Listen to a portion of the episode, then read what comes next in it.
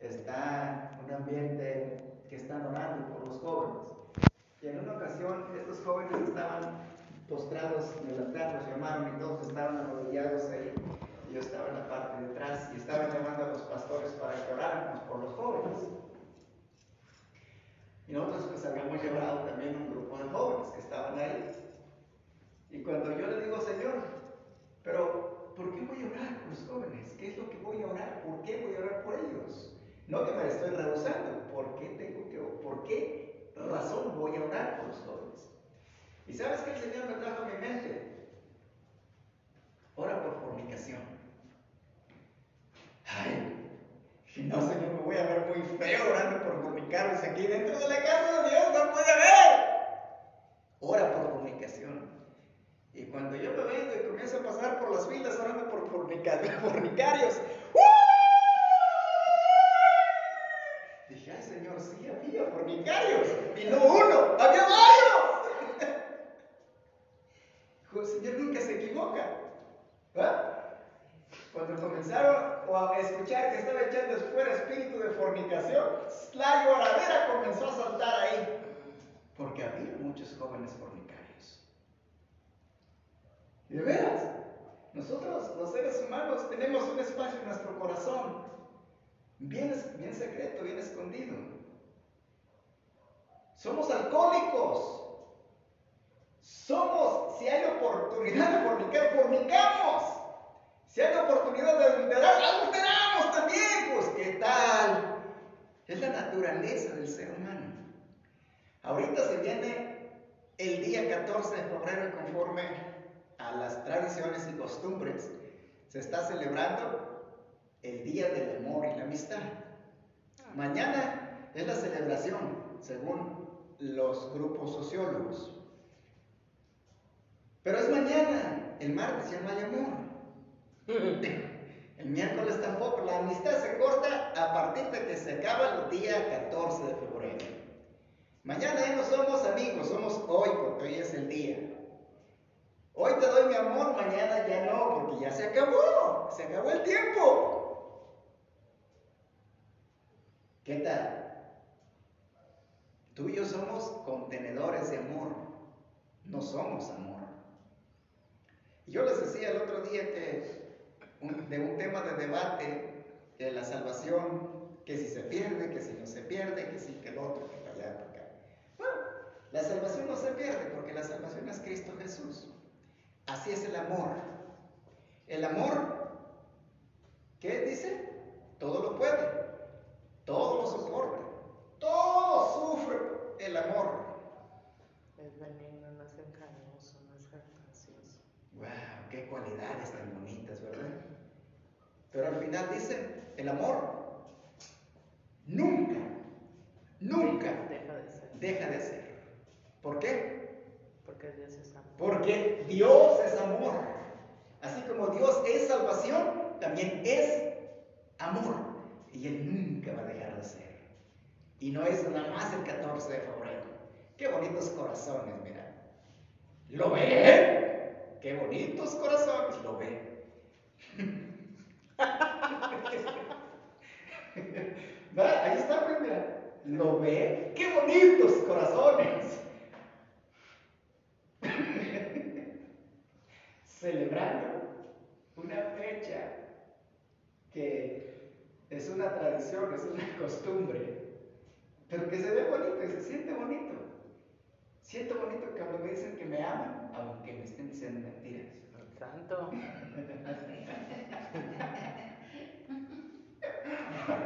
¡Ay, cómo me caes bien! ¿Cómo me caes bien? Ahorita, pero mañana ya no. Ah, ouch. Aleluya, gracias Señor. Son las cosas, son las cosas así que nosotros a veces vivimos. El amor trae una, trae una, una consecuencia a veces que es muy, muy lamentable. Por amor se sufre. Hay amor que duele. Hay amor que nos hace sentir a veces hasta los más insignificantes. Nos sentimos pisoteados. Cuando alguien nos trata mal, esa persona le amamos nosotros, entonces, y recibimos lo contrario, ¿cómo nos sentimos? Defraudados, tristes, doloridos y todo ese tipo de cosas que a veces eh, quisiéramos que se nos fuera la vida. Un joven en una ocasión me dijo, don Juan, estoy bien, bien feliz. ¿Y eso? ¿Por qué? ¿Cuál es la razón? Porque finalmente encontré a alguien que me ama. Uf, encontraste a alguien que te ama. Sí. Digo, pues déjame desilusionarte. ¿Cómo? Pues es que no es así la cosa. Y luego, es buscar a alguien a quien tú ames, no a alguien que te ame. Busca a alguien a quien tú ames. Mm. Para que tú la puedas hacer sufrir. no, lo que pasa es que el amor es una decisión y nosotros decidimos a quién amar. Y muchas de las veces nosotros queremos amar a quien nos ama, pero no amamos a quien no nos ama. Y esa es otra muestra de amor de parte del Señor Jesús. Él dijo, mira, ustedes me aman un poquito, pero yo los amé primero. Amén. ustedes no me, no me buscaron a mí, ni ustedes decidieron amarme a mí. Yo decidí amarlos a ustedes. Y yo los amo a ustedes. Esa fue mi decisión de venir aquí a la tierra, dar mi vida por ustedes. A mí no me importó si me ibas a creer o no me ibas a creer. Si me ibas a responder con amor o me ibas a responder con una cachetada. ¿Y cuál fue la respuesta que recibió Jesús en la cruz? Amor. Ay, qué bonitas palabras le decían cuando estaba en la cruz, ¿verdad? Ay, qué bonitas palabras cuando iba caminando rumbo a la cruz. Qué buen afecto de amor, qué expresiones tan bonitas de amor le dieron al Señor. No, todo lo contrario. Todo lo contrario. Entonces el amor ocasiona muchas veces dolor, tristezas, angustias. Pero también nosotros tenemos que aprender a soltar a quien no recibe nuestro amor. Si nuestro amor no, no, es, no ha sido recibido y está siendo pisoteado, entonces también hay que recoger ese amor, echarlo a la bolsa o a nuestro corazón nuevamente, guardarlo para buscar nuevamente en quién depositar ese amor. Porque tú y yo somos depósitos de amor. Tú y yo somos depósitos de amor. Si depositas tu amor en alguien y ese alguien no te está correspondiendo, no quiere nada contigo, recoge tu amor. Ay, Dios. Una ocasión a mí me metieron unas flores en la cara porque llevé flores y me dijeron, a mí nunca me han traído flores, traen cuando ya me hayan muerto. Santo. A mí tráigame algo que me trague. Esto a mí no me sirve para nada. Una vez se arriesga, ¿verdad? Ahora entiendo. No, todo, no todos los casos son los mismos, pero hay excepciones que nos marcan a veces y nos hacen heridas que no, que no es fácil poderlas eh, sanar. Hoy esta tarde quiero compartir contigo un pasaje de la palabra, bueno, varios, varios pasajes de la palabra de Dios. Y sabes que la Biblia, a veces nosotros no somos tan como para recibirla de, la forma. A ver, estoy leyendo el Salmos capítulo 34. Aleluya. Vamos a leer el Salmos capítulo 34.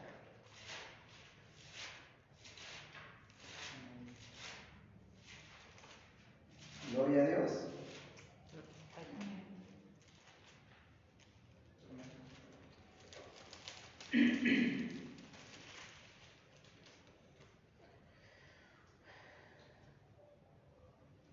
Vamos a, orar. Padre, en el nombre poderoso de Jesús, en esta hora te damos gracias. Gracias, Señor, por tu amor, por tu misericordia, porque eres bueno. Porque hoy, Señor, estamos aquí para darte gracias. Hemos venido, Señor, trayendo nuestra ofrenda de labios, nuestra ofrenda de, de agradecimiento delante de usted y creemos que hoy ha sido recibida como un olor grato delante de su presencia. Gracias, Señor, por tu grande misericordia, por tu grande amor, porque eres bueno. Padre, gracias por los que estamos aquí el día de hoy. Señor, a usted así le ha placido y nosotros aquí estamos. Señor, una vez más tu palabra será predicada. Te doy gracias por la bendición y la oportunidad que me das de poderlo hacer en esta tarde. En el nombre precioso de Jesús. Gracias, Señor. Amén. Amén. Dice el capítulo 34 de Salmos, versículos 4 y 5. Busqué a Jehová y él me oyó y me libró de todos mis temores. Los que miraron a él fueron alumbrados y sus rostros no fueron ¿qué? Avergonzados. avergonzados. Busqué a Jehová y él me oyó y me libró de todos mis temores. Aleluya. Los que miraron a él fueron alumbrados y sus rostros no fueron avergonzados. Estas situaciones que muchas de las veces a nosotros nos, nos abrazan y nos ocurren ocasionalmente y a veces nosotros estamos en la, en la condición de permanecer ahí. Deja de lado tus preocupaciones y hazte de lado del que te dé, porque Él te quiere impulsar más allá de tu vida a lo largo de todo el tiempo que vas a caminar aquí en la tierra. ¿Sabes qué?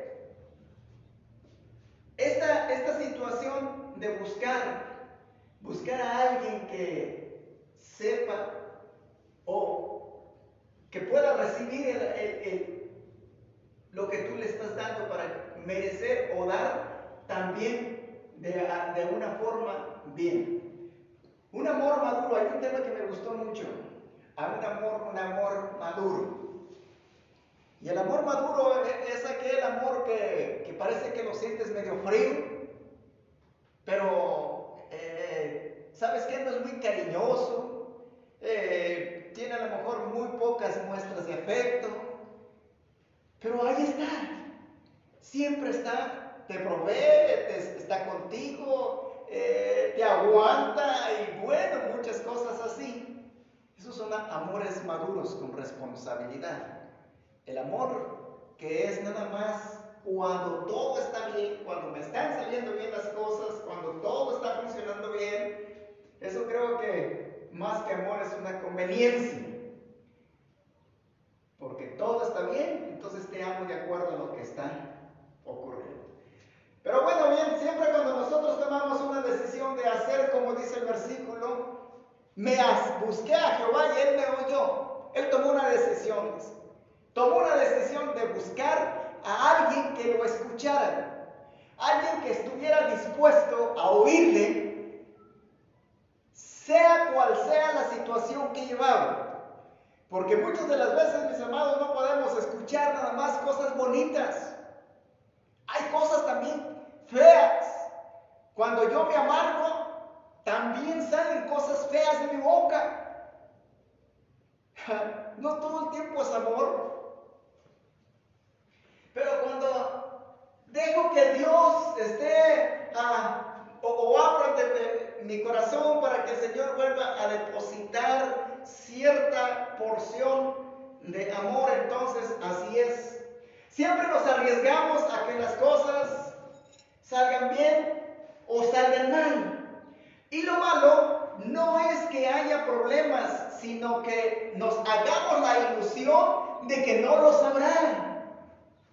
O sea, lo malo no es que pensemos que va a haber problemas, que no va a haber problemas, sino que nos hagamos la ilusión de que de verdad que todo nos va a salir bien, que todo va a ir bien.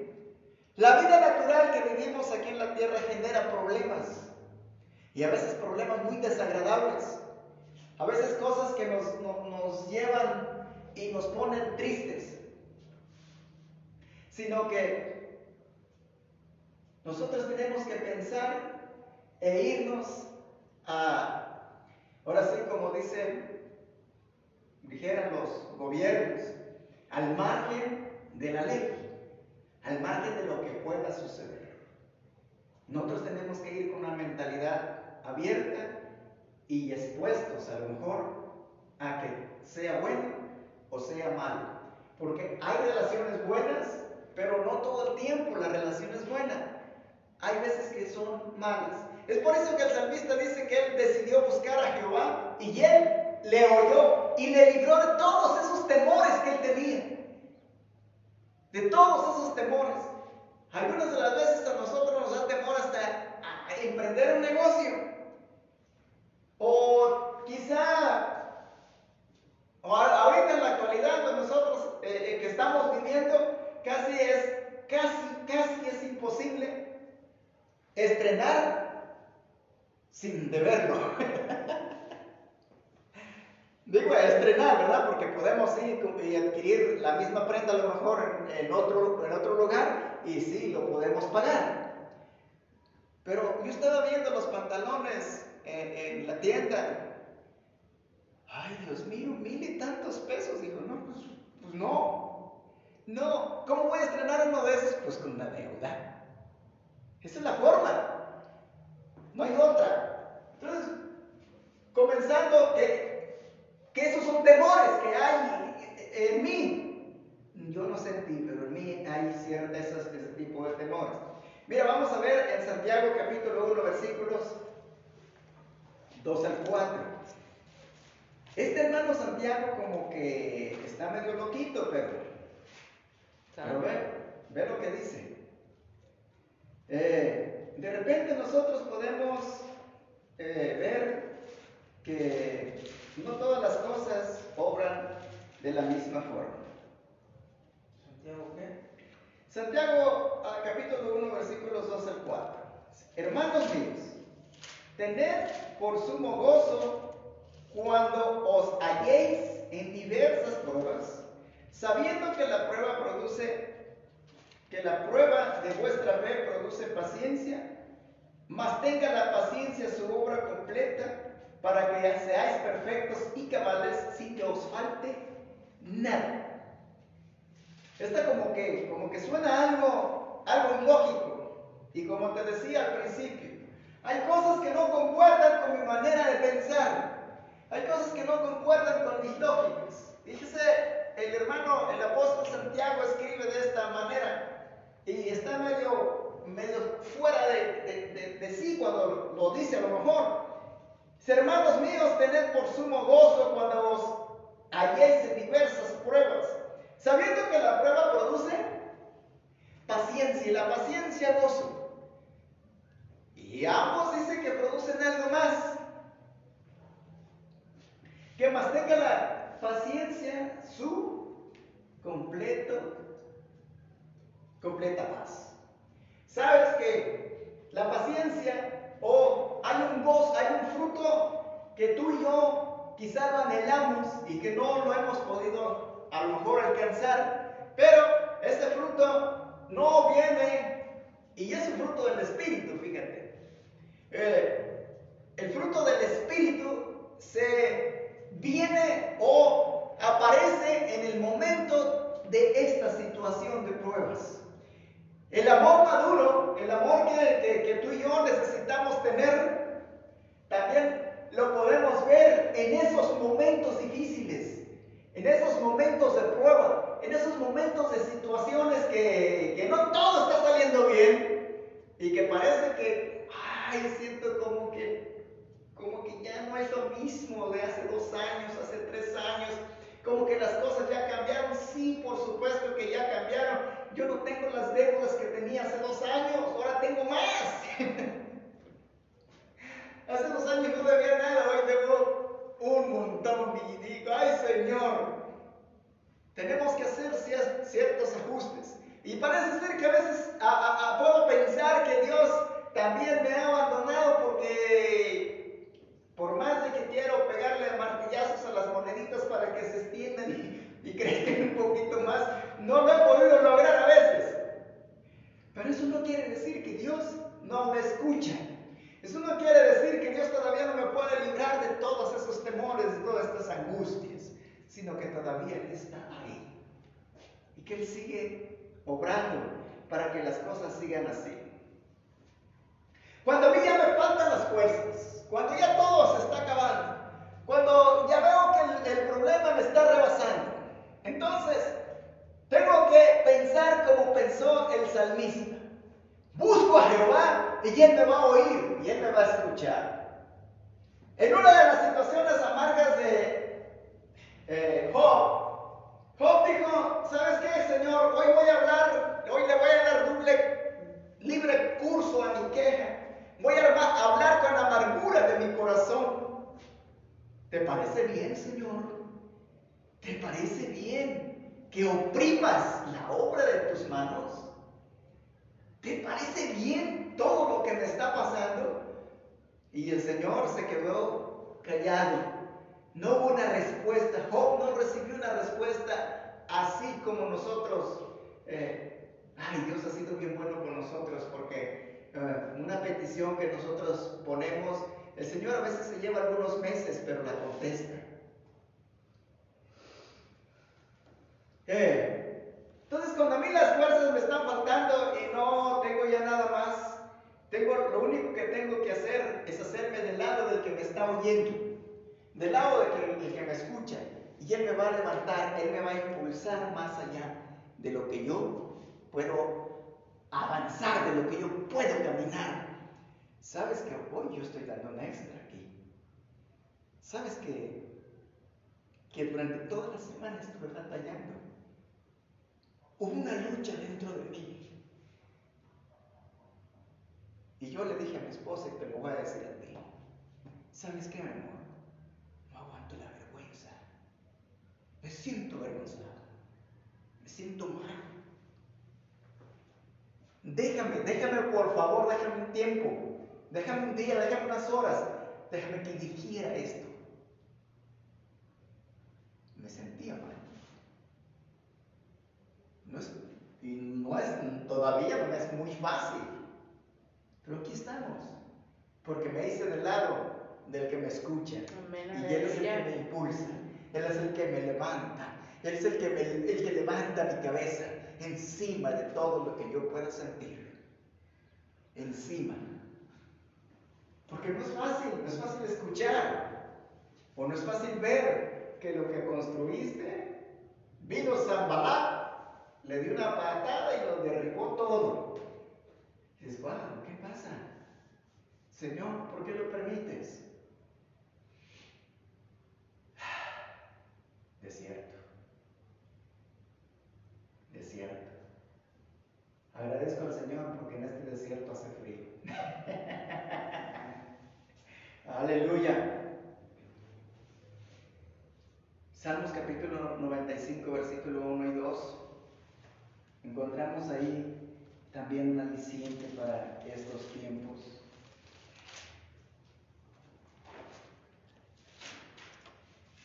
Cinco, uno y dos.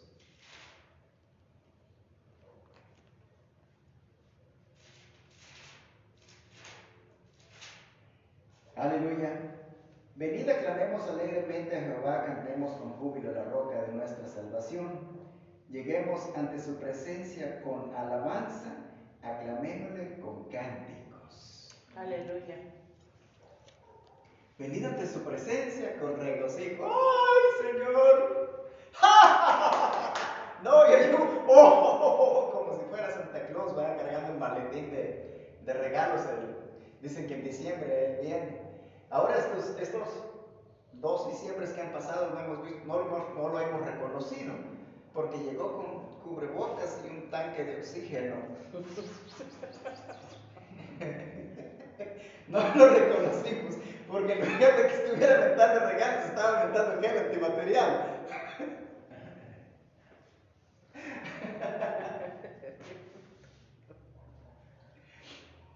Pero venid, venid aclamemos alegremente a Jehová y cantemos con júbilo la roca de nuestra salvación.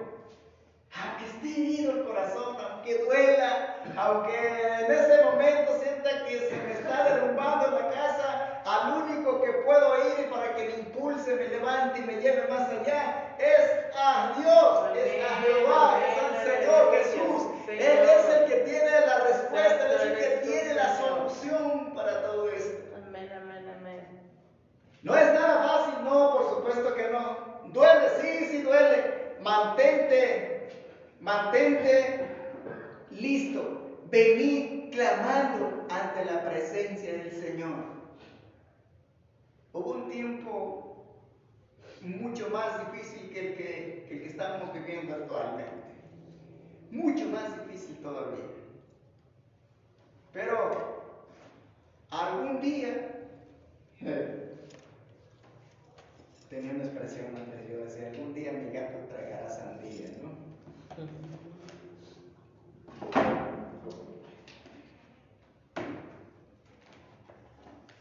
Dios quiere pienses a futuro. Dios quiere que también fijes los ojos en una meta. Y casi esto, esto eh, generalmente ocurre en los días finalizando cada año, ¿verdad? Hacemos una lista de propósitos o una lista de metas. Hay gente que se prepara con las uvas más grandotas, las más rojas y, Señor, se come una uva, que este año se muere mi esposo. Santo.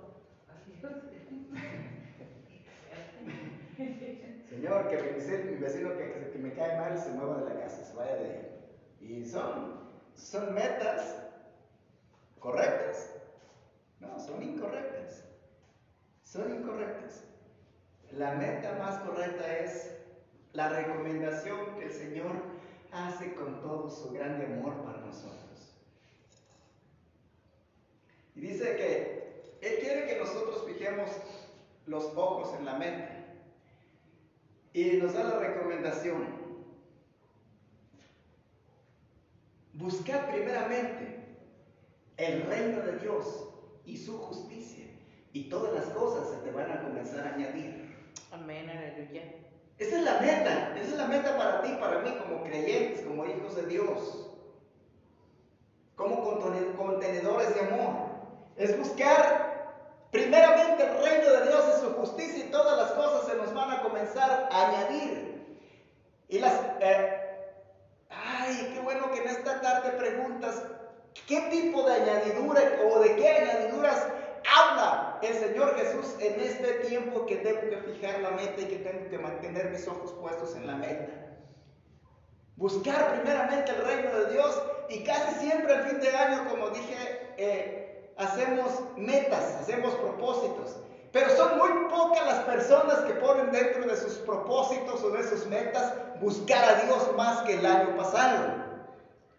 Casi siempre, yo estoy seguro que si revisamos las metas es más, hasta las mías en las revisas. No, no, vas a encontrar dos o tres ocasiones por ahí que anoté, este año quiero hacer esto y esto y esto para la obra de Dios. Mis metas son gotas. Por cierto que en este año yo fijé una meta que para es casi inalcanzable, casi inalcanzable. La voy a alcanzar solamente si sigo de lado y buscando y hablándole al que me oye, porque Él sí me va a ayudar a cumplir esa meta, ese propósito. En agosto. Agosto. Aleluya. Entonces Dios quiere que pienses en el futuro. No es malo que tú comiences a ahorrar. Si tienes un propósito para ahorrar, bueno, ahorramos en Coppel, ahorramos en Electra, ahorramos en Suburbia, ahorramos en Banamex, ahorramos en Bancomer y le debemos a todo el mundo. y como te dije, en estos tiempos es casi imposible que, que, yo haga algo sin que deba eso que, con lo que hice. Bueno, hasta un pantalón. Es casi imposible que yo estrene un pantalón de 1200 pesos que lo compre de contado. Me tengo que endeudar y tengo que comenzar a dar pagos chiquitos para estrenar un pantalón grandote. Escuché un predicador el otro día, ¿verdad? Que decía que eh, fue a comprar pantalones y que le dijeron, a ver caballero, ¿quiere pantalones relajados? ¿Cómo que? No sabía que ellos eran pantalones estresados. ¿Cómo es eso? ¿Cómo que pantalones relajados yo ah, ¿Te fijas que, el asunto es de que me da, a como de lugar me quieren vender algo que que es de acuerdo a sus pensamientos y no de acuerdo a lo que yo estoy buscando? Aleluya. La vida en la tierra es dura. El Señor Jesús nos comprende. Él vivió. Él vivió aquí en la tierra.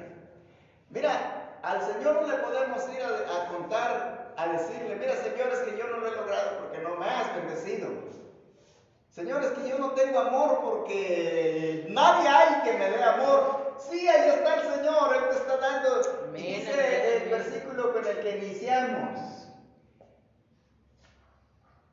¿Qué hizo Él? Dice, yo busqué a Jehová, Él me escuchó y me libró de todos mis temores. ¡Ah! Pero eso fue con Él. No, no, dice, y los que miraron a Él, es decir, los que siguen mirando a Él y siguen poniendo sus ojos en Él, también para ellos todavía hay una solución, hay algo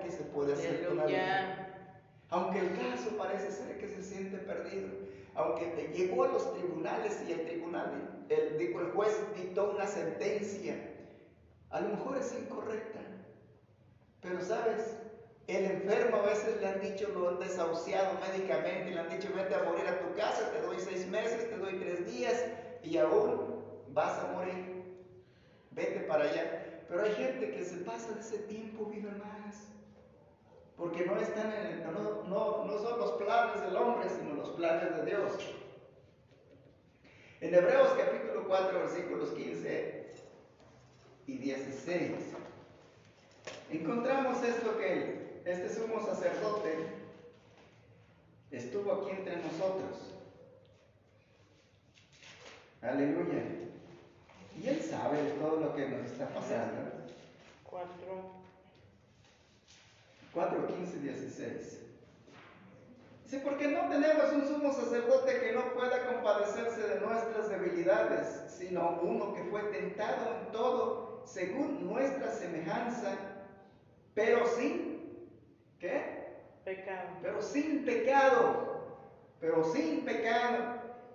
Acerquémonos pues confiadamente al trono de la gracia para alcanzar misericordia y hallar gracia para el oportuno socorro. Dice que ahí hay un sumo sacerdote y ahí no le podemos ir a engañar. Mira, Señor, ¿sabes qué? Yo no puedo, no puedo servirte porque hace frío, no puedo servirte porque hace calor, no puedo servirte porque tengo hambre, no puedo servirte. Oh. A él no le puedes ir a decir ese tipo de cosas, no puedo yo llegar con eso porque él va a decir, mira hijo, yo por eso fui para allá y estuve ahí. Yo sé que a ustedes les falta mucho amor, yo sé que ustedes no se aman, yo sé que, que, ustedes entendieron mal el mandamiento. Pero, ¿qué, qué, qué tengo que hacer? Acercarme confiadamente al trono de gracia del Señor Jesús y ahí voy a encontrar oportuno, voy a encontrar la misericordia, voy a encontrar el perdón, voy a encontrar un aliciente para cualquier situación que estamos pasando. Ahí. ¿En dónde? en la presencia del Señor.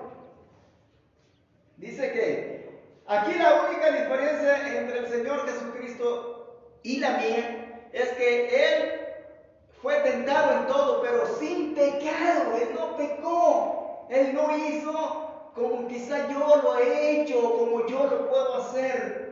Y como te decía al principio, si hay la oportunidad de cortarle la cabeza a alguien, pues se la O sea, no, el Señor no pecó. Esa fue la única o es la diferencia entre el Señor Jesucristo y nosotros. Y las tribulaciones, las pruebas, por eso el apóstol Santiago dice, siéntanse, ¿cómo? Dichosos, felices, tranquilos, cuando estén pasando por diversas pruebas y tribulaciones, sabiendo que la prueba produce paciencia, la paciencia gozo para que sean completamente cabales. Wow.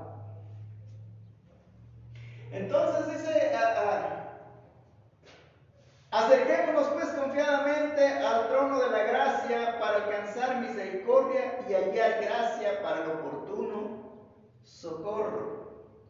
Es decir, que entonces nosotros tenemos que acercarnos ahí para que las situaciones que son duras aquí en la tierra y que las situaciones duras aquí en la tierra no las podemos evadir.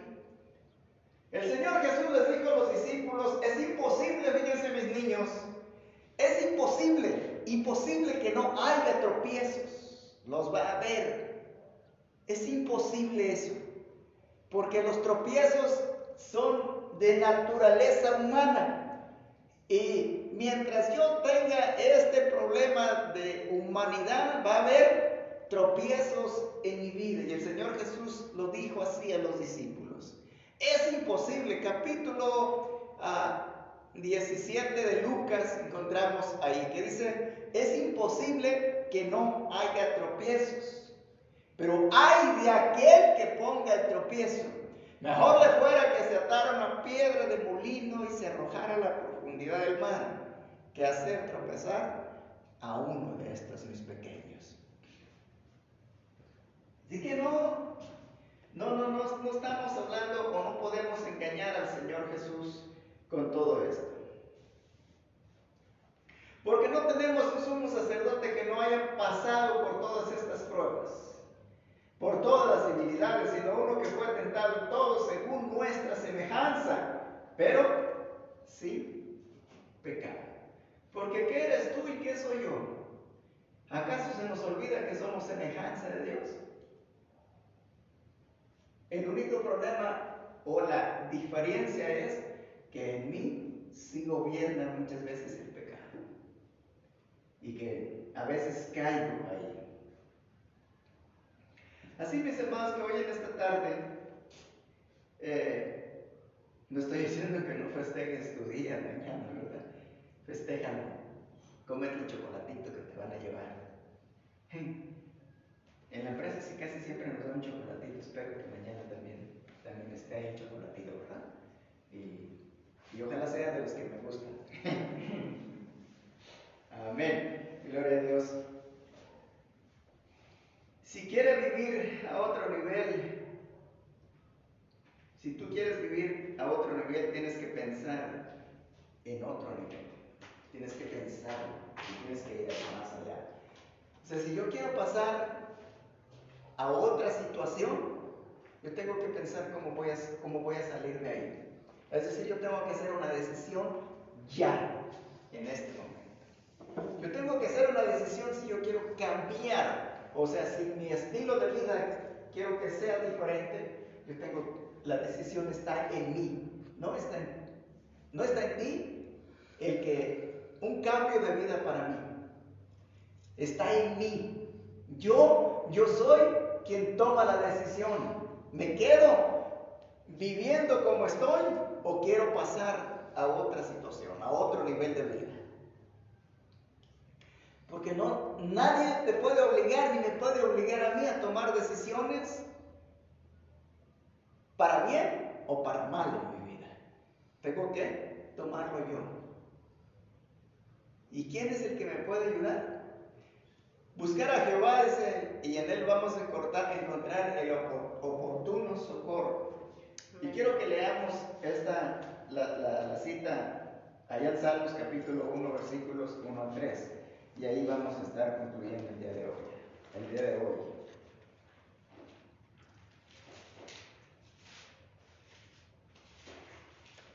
Salmos 3. 5. Salmos capítulo 5.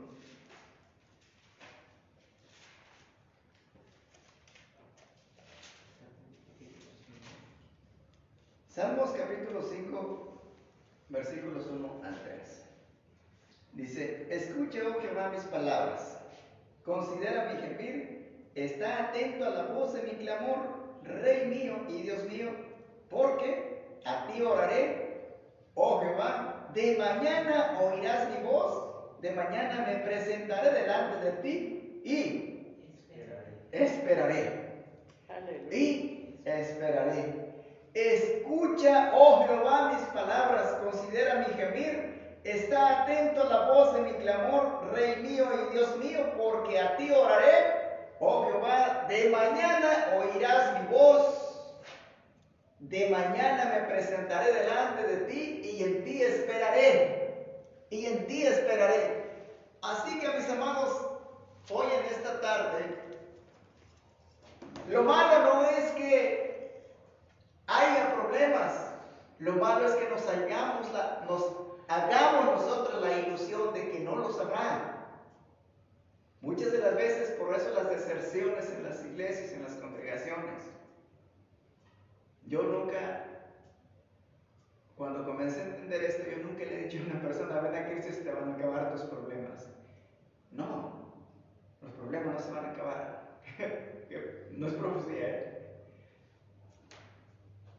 La diferencia es que ahora vas a tener a quien hablarle y Él te va a escuchar. Él te va a escuchar. Él va a saber qué hacer en la situación. Cuando ya mis fuerzas se acabaron y, llegué a una situación de flaqueza y estoy ahí ya medio ah, ah, casi en derrota, entonces tengo que venir a clamar alegremente a la roca de mi salvación y Él me va a impulsar de abajo hacia arriba. Me levantará de donde yo esté postrado y me va a impulsar hacia arriba para poderme llevar al nivel que Él quiere que yo llegue. Amén. Dios quiere también entonces que, o de repente dije que Dios no está en desacuerdo en tus metas, en tus propósitos. Pero la recomendación que el Señor Jesucristo da a través de la Biblia es que la clave está buscar primeramente el reino de Dios y su justicia para que vengan todas las añadiduras que tú y yo necesitamos para nuestra vida, para nuestro bienestar familiar, para nuestro bienestar personal y para nuestro bienestar a nivel congregación o a nivel nación también. Aleluya. La vida en la tierra es dura, sí, es dura aquí la vida, a la vida aquí en la tierra. Pero nosotros tenemos a alguien que sabe de estos problemas aquí en la tierra. Y que, tenemos la gran oportunidad de podernos acercar confiadamente ante Él para poder hallar gracia, misericordia para el oportuno, oportuno socorro, es decir, para cada situación.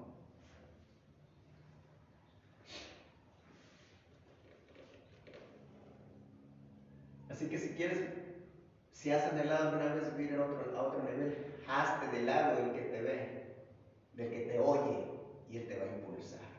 Ponte de pie en esta tarde.